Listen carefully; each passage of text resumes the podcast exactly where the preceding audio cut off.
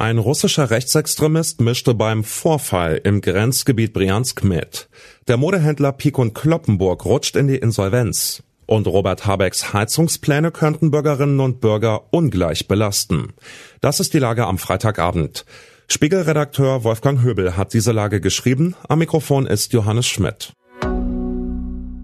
Offenbar mischte ein auf Seiten der Ukraine kämpfender russischer Rechtsextremist beim Vorfall im Grenzgebiet mit. Moskaus Sicherheitsbehörden sehen nicht gut aus.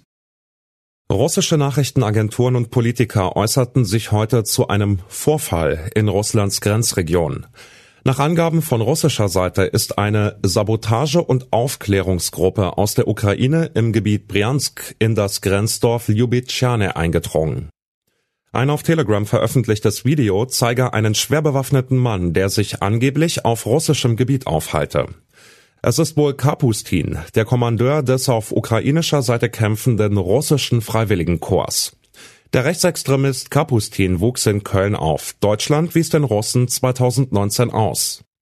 Das sogenannte russische Freiwilligenkorps hat er wohl im Sommer 2022 ins Leben gerufen, um auf Seiten der Ukraine gegen russische Truppen zu kämpfen. Unklar ist, ob Kapustin auf eigene Faust im Grenzgebiet Briansk gehandelt hat oder im Einvernehmen anderer gehandelt haben könnte. Die Führung in Kiew jedenfalls hält sich auffällig bedeckt. Pieck und Kloppenburg rutscht in die Insolvenz. Damit der Modehändler überlebt, müssten es Kunden künftig auch im Internet auf dem Schirm haben. Heute wurde bekannt, dass der Düsseldorfer Modehändler und Kaufhausbetreiber Pieck und Kloppenburg in die Insolvenz rutscht. Managementwechsel und Strategiefehler rächen sich, schreiben die Spiegelkollegen in ihrer Geschichte über das bedrängte Unternehmen. Der Geschäftsbetrieb laufe in allen Filialen und im Onlineshop weiter. Es seien auch keine betriebsbedingten Kündigungen geplant. Der Umsatz schrumpfe schon seit Jahren. In den zwei Pandemiejahren sogar um jeweils 30 Prozent. Die Firma schrieb Verluste. Ein Online-Geschäft sei bislang kaum existent. Die Zukunft des Unternehmens hängt wohl davon ab, welches Geschick der führende Spross der Pik- und Kloppenburg-Dynastie nun beweist. Patrick Kloppenburg zeigt laut Insidern bislang wenig Talent dafür, das Familienunternehmen mit guten Ideen zu modernisieren.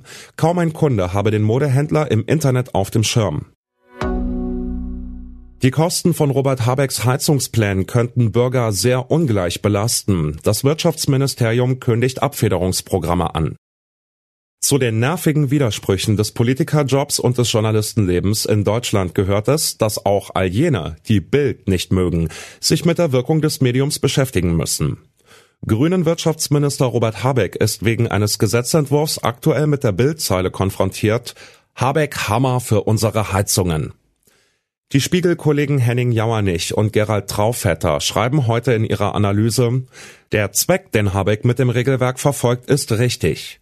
Der Gebäudesektor verschlingt ein Drittel aller Energie und bleibt weit hinter seinen Klimazielen zurück. Leider seien aber die bisher bekannt gewordenen Regelungen lückenhaft, etliche technische Fragen ungeklärt. Hinzu kommt, sie verlangten den Bürgern teils enorm hohe Investitionen ab. Sinnvoll seien die Regelungen, die sich auf Neubauten beziehen. Bauherren haben ab dem nächsten Jahr praktisch kaum mehr eine andere Wahl, als eine Wärmepumpe zu installieren.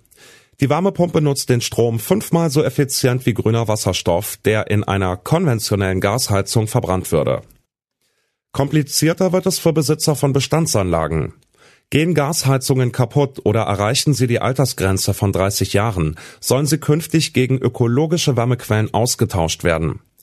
Bei alten, schlecht isolierten Einfamilienhäusern müssten sehr leistungsstarke Wärmepumpen her, die weit über 30.000 Euro kosten können, schreiben die Kollegen.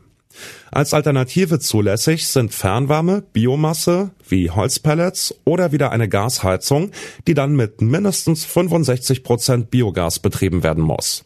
Beides eher teure Lösungen. Um den Umstieg zu erleichtern und finanziell abzufedern, plant die Regierung neue Förderprogramme, die über jene Investitionshilfen hinausgehen, die es schon heute gibt. Was sonst noch wichtig ist. Scholz bei Biden, allein in Washington. Ohne Delegation, ohne Begleitung der Presse ist Bundeskanzler Scholz in die USA gereist.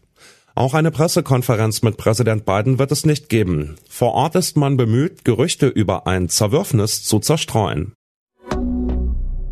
49-Euro-Ticket. Länder fordern jährliche Preisprüfung.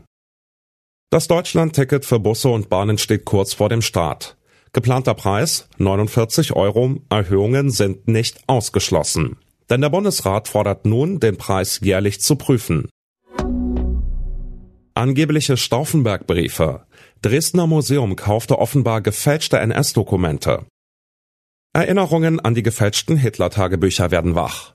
Das Militärhistorische Museum der Bundeswehr in Dresden ist offenbar auf einen Betrüger hereingefallen. Soweit die Lage am Abend. Alle aktuellen Entwicklungen finden Sie auf spiegel.de. Wir melden uns hier wieder morgen früh mit der Lage am Morgen.